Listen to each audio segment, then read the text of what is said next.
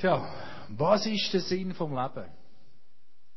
Das ist wirklich eine, eine gute Frage und eine Frage, wo schon Haufen Menschen darüber nachgedacht haben. Philosophen, Dichter, Denker, Theologen, Ideologen, äh, Soziologen, die das darüber nachdenken, wie das in unserer Gesellschaft, in der Kultur zum Ausdruck kommt, in verschiedenen Situationen. Alle denken immer wieder über die Frage nach, was ist der Sinn vom Leben?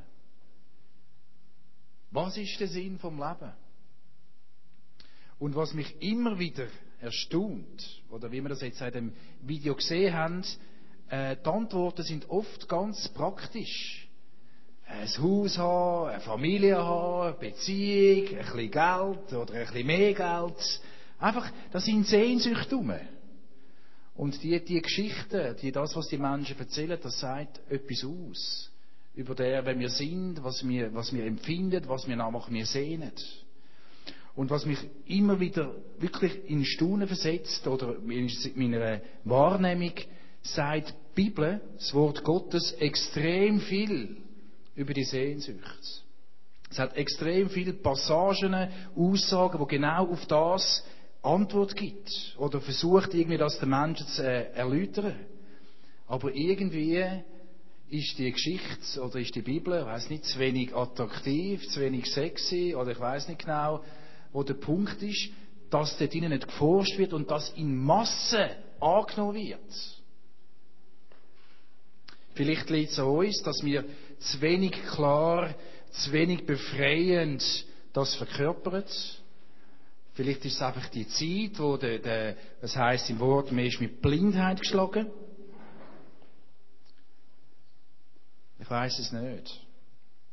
Aber nichtsdestotrotz, die Frage vom Sinn, vom Leben betrifft uns ganz tief unten. Und ich weiß nicht, kennen die, äh, die Maslow-Pyramide? Abraham Maslow hat er, glaube ich, geheißen. Ist das noch ein Begriff?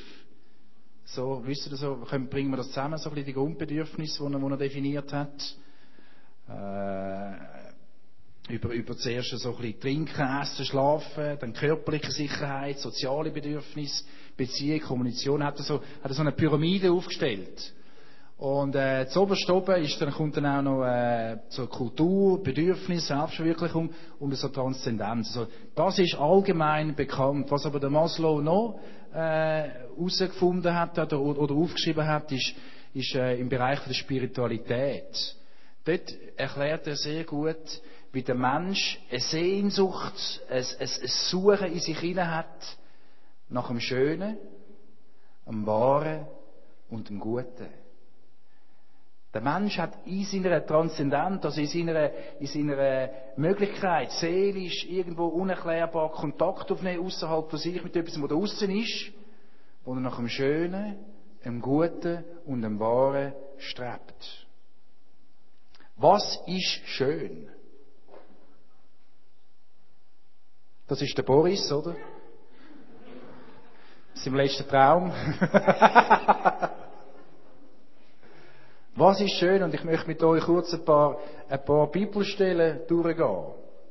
Ich lese sie von da vorne. Und zwar im Hesekiel heißt es, und dein Ruf ging aus unter die Nationen wegen deiner Schönheit.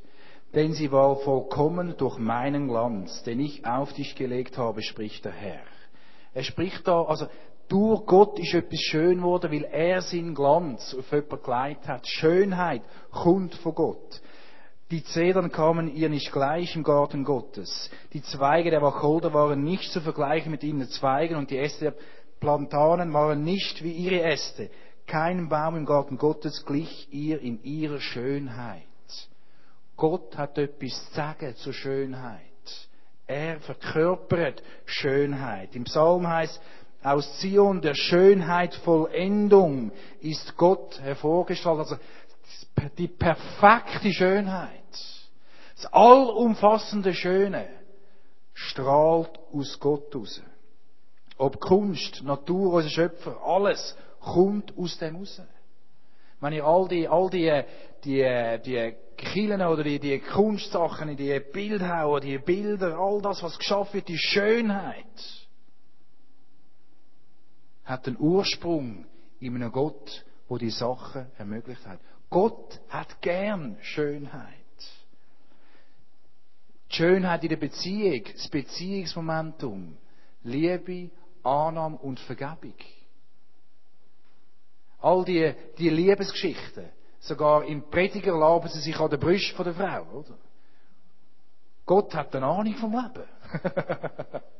oder? Er hat, er hat eine Ahnung, was schön bedeutet.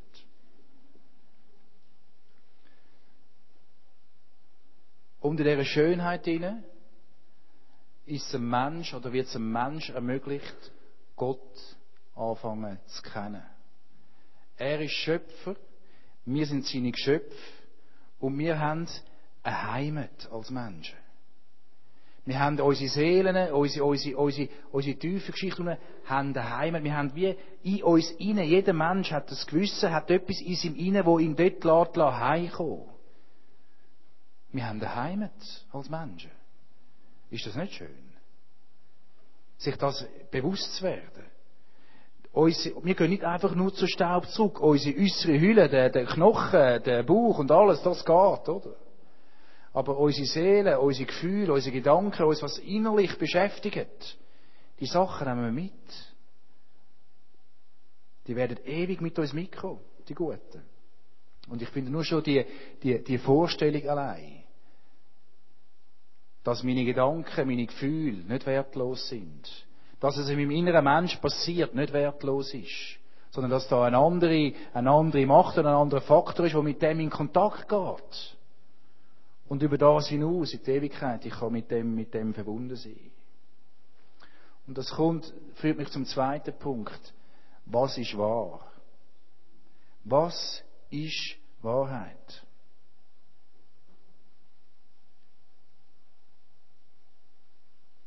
Das ist eine meiner Lieblingsbilder. Habe ich auch in meinem, äh, meinem Tagebuch, schaue ich immer wieder mal an und, äh, wieso, die alten Russen Orthodoxen, oder, und ich dann so drüber meditieren. Und ich möchte auch dort euch ein paar Bibelstellen dazugeben. Was heißt im Johannes 14,6, wo Jesus sagt, ich bin der Weg und die Wahrheit und das Leben. Niemand kommt zum Vater als durch mich. Ich bin der Weg, die Wahrheit und das Leben. Wir erklären das immer wieder an dem Kreuz dort. Wenn man das Kreuz nämlich rausnimmt, hat es einen Graben. Und das ist das Problem der Menschen und darum ist Christus gekommen. Er hat das zugemacht. Und durch Christus haben wir ewiges Leben. Haben wir die Vergebung. Haben wir die Wahrheit. Und es geht dann weiter, Johannes, was heißt, es kommt aber die Stunde und sie ist jetzt, da die wahren Anbeter den Vater in Geist und Wahrheit anbeten werden. Denn auch der Vater sucht solche als seine Anbeter in Geist und Wahrheit. Das ist ein, ein, ein, natürlich ein riesiger Begriff. Und es geht aber noch weiter und es heißt, und ihr werdet die Wahrheit erkennen und die Wahrheit wird euch frei machen. Und jeder, der einige Jahre mit Jesus Christus geht, kann das euch bezeugen. Jesus ist der Weg, die Wahrheit und das Leben und wer an ihn glaubt, wird die Wahrheit in sich erfahren und merkt, das geht auf. Aber das ist der schwierige Teil an dem Ganzen. An der Wahrheit. Weil wir von einer Annahme ausgehen. Der Boris hat das letzte Mal sehr gut aufgeführt, so die, die klassischen naturwissenschaftlichen Beweise für die Existenz von Gott. Und das ist sehr scharf denkt und sehr präzise formuliert gewesen. Äh, wirklich gut. Ich gar nicht gewusst, dass es so viele gute Argumente gibt, so logische, oder? Äh, und trotzdem stehen wir Menschen vor deren Entscheidung. Wir müssen eine Entscheidung aus Glauben fällen, ist es wahr oder ist es nicht wahr? Um können die Existenz von Gott, dass sie sich uns ihnen erschließt, braucht es den Glauben. Und ich bin sehr froh, braucht es den Glauben. Es ist etwas, wo man nicht sieht. Es ist etwas, wo man nicht berechnen kann. Es ist nicht einfach etwas, was man an und abstellen kann. Es ist etwas in uns inne, ein Beziehungsmomentum, das wächst. Aber die Wahrheit in dem Sinn erschließt sich durch Glauben. Das ist das Schwierige. Aber es gibt auch noch andere, zum Beispiel den Böhme. Das war ein Mystiker im 14. Jahrhundert. Ich habe während meinem Studium ein bisschen Zeit gehabt, mich mit den Mystikern auseinanderzusetzen. Und der hat auch etwas ganz, äh, also die Mystiker sind dann extrem, oder? Das sind so dicke Schunken, oder? Und am Anfang verstehst du hin und vorne nicht und so, und irgendwann mal etwas rausnehmen, was gescheit ist, oder? Das ist noch schwierig dann. Aber auf jeden Fall hat er etwas gehabt, wo das so definiert hat, einen, einen Kreislauf beschrieben. Zuerst glaubst, das heißt, du steigst dann in die Wahrheit ein und dann machst du Erfahrungen. Und aus deren Erfahrungen kommt das Wissen. Und dann fängt das wieder von vorne an. Und genauso geht es uns mit dem Glauben an Christus. Wir glauben, dass es wahr ist. Und wenn du am Anfang stehst, Jesus noch nicht kennt, dann denkst du, es könnte vielleicht wahr sein. Dann machst du dein Herz und sagst, okay, ich möchte das mal probieren, oder möchte das annehmen. Und dann machst du die Erfahrung, dass es stimmt. Und aus dieser Gewissheit heraus weisst, oder aus dieser Erfahrung heraus weisst. Und so fängt es wieder von vorne an. Der Rudolf Seiss hat das sehr präzise gut beschrieben, dass die Wahrheit nicht relativ ist. Und hat das in seiner, in seiner Aufarbeitung wirklich gut aufgeführt und gut erklärt. Es gibt nicht verschiedene Wahrheiten, es gibt nur eine Wahrheit. Und wenn ihr interessiert seid mehr an dieser Frage, dann möchte ich euch empfehlen, das Buch von Rudolf Seiss, das Leben, er hat das wirklich sehr präzise formuliert. Und das führt uns zum Dritten. Was ist gut? Und im Johannes heißt es, wer aber die Wahrheit tut, kommt zu dem Licht, damit seine Werke offenbar werden, dass sie in Gott gewirkt sind. Wer aber die Wahrheit tut, praktische Erfahrung, etwas, wo ganz praktisch wird. Ich gebe jemandem zu essen. Ich tue etwas für jemanden. Die Erkenntnis, das Wissen, das wir haben, über das Schöne und über das Wahre, führt uns schlussendlich in Verantwortung. Das Gute bedeutet praktisch Verantwortung. Und das siehst du immer wieder, wenn, wenn ein Kind wächst, zuerst musst du es wickeln, windeln, oder? Und dann wächst es. Und mit der Zeit haben sie eigene Verantwortung, werden sie älter, geben sie ihre Verantwortung weiter und die geben wir weiter. So, um auf die Frage zurückzukommen, was ist der Sinn vom Leben? Oder besser, worin besteht der Sinn vom Leben? Wenn du keine Antwort hast auf diese Frage, was ist dein Leben wert? Hast du das schon mal überlegt? Oder deine Kollegen am Arbeitsplatz, wenn du sie fragst, hey, du hast keine Antwort auf die Frage, ja, was ist dein Leben wert? Wo sind deine, deine, deine Parameter oder deine, deine Richtlinien, wie du lebst? Und ihr seht diese Frage, weil wir Menschen so angelegt sind. Unsere Spiritualität hat einen Hang zum Schönen, zum Guten und zum Wahren. Braucht eine Antwort. Wir müssen das so denken. Und die gute Nachricht ist, es gibt eine Antwort. Es gibt Antworten auf die Sinnfrage. Und wir müssen nicht auf Philosophien bauen, die können ergänzen. Wir müssen nicht auf Ideologien bauen, das hat viel Unheil gebracht über die Welt. Wir haben mehr. Wir haben einen Gott, wo ist und wird sein und wo immer wird da sein. Wir haben einen Gott, der sagt, ich bin der ich bin. Und zu dem Gott können wir Kontakt haben. Wir haben mehr. Wir haben einen Gott, der uns den Sinn vom Leben erschließt. Weil wir zu tiefst unermerken, da ist ein Schöpfer, wir sind Geschöpfe, wir haben da eine, eine Verbindung. Und vielleicht können wir sie nicht immer formulieren, vielleicht sehen wir sie nicht immer. Und, und auch ein Haufen Freunde von mir, die Jesus vielleicht nicht so kennen, die, aber trotzdem ist das da. In jedem Mensch ist das da, die, die Sehnsucht nach dieser Verbindung zum Ursprung zurück, vom allem Sein. Das ist herrlich und wir dürfen den kennen. Mich begeistert das. Wir haben einen Gott, der uns den Sinn vom Leben erschließt, indem dass wir uns an ihm freuen, an seiner Natur, uns am schönen Freude am Leben, an den Menschen. Der Sinn vom Leben erschließt sich die Wahrheit, dass wir einen Schöpfer haben, der es gut meint mit uns und wo er mit uns in Beziehung treten und dass wir das annehmen. Und dass die Erkenntnis uns in die Verantwortung führt, die Sachen weiter zu verschenken. So besteht doch der Sinn vom Leben, sich nicht gegen Gott aufzulehnen, sondern seinen Willen anzunehmen für dein Leben. Ihn zu erkennen. Ihn zu erkennen. Das ist ein Sinn vom Leben.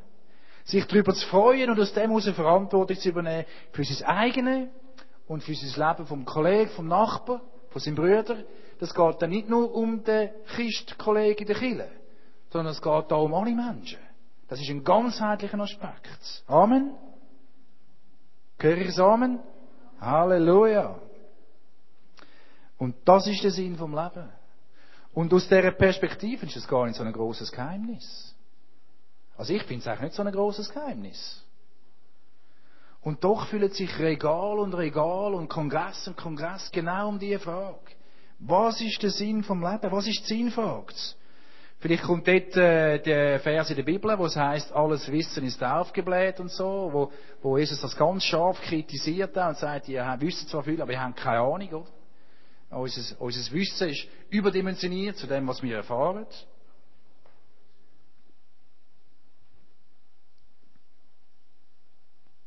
Ich weiß es nicht genau. Es spielt da nicht so eine Rolle. Oder die Wahrheit, Jesus. Wir sind extrem herausgefordert, uns vor allem in der heutigen Zeit immer wieder vor Augen zu malen, wer ist der Jesus gewesen. Und wir haben den letzten 2000 Jahren so viel religiöse, kirchliche Systeme aufgebaut, dass wir manchmal verwechseln. Jesus ist weder angenehm gewesen, noch, noch irgendwie leicht, leicht pflegbar. Jesus ist ein schwierig gewesen das ganze System hinterfragt. Das war ein Wilder. Gewesen. Nicht einfach so ein angepasster, äh, wo, wo alles gemacht was man gesagt hat. Der hat das System hinterfragt. Der hat die Leute herausgefordert. Und wenn heute mal einer kommt und ein bisschen schwierig ist, dann reflexartig, oder? Kind, die müssen wir ja lernen anpassen. Alle müssen angepasst sein, damit es funktioniert in der Gesellschaft, oder? Ich weiß nicht, wie fest Jesus angepasst war. Also das sind schon Spannungsmomente, wo wir, wo wir herausgefordert sind, Immer wieder neu. Aber wir haben eine Antwort auf den Sinn vom Leben. Und mit dem Selbstbewusstsein können wir freudig und demütig durchs Leben gehen. Mich macht es zutiefst demütig, mit dem Schöpfer vom Universum eine Beziehung zu haben. Erschlossen sein zu meinem Schöpfer. Und es macht mir zutiefst Freude, können zu leben. Und ich habe noch fast mehr Freude, dass ich mich nicht anpassen muss. Dass ich darf so sein, wie ich bin. Und darf sogar bleiben, wer ich bin. So nehmen wir die Freude für Gott, für uns Menschen dankbar an und geben das gern weiter. Amen. Das war eine kurze Sache, oder? Gell? Es ist wirklich nicht so wahnsinnig kompliziert. Aber manchmal gehen wir Menschen müssen verschiedene Umwege gehen, damit wir das erkennen können. Und die Frage, die ich dir habe im Vorbereiten ist, möchtest du tiefer in das eintauchen? Möchtest du tiefer die Schönheit von Gott erkennen? Möchtest du tiefer in seine Wahrheit hineingeführt werden? Nicht in viele System, zu dem Jesus her. Möchtest du tiefer das Verständnis bekommen, was es heisst, Verantwortung zu übernehmen für dein Leben und für das Leben von anderen? Das ist die Frage von heute Abend. Möchtest du da mehr hineinkommen? In Schönheit, in die Wahrheit und ins Gute. Amen. Amen.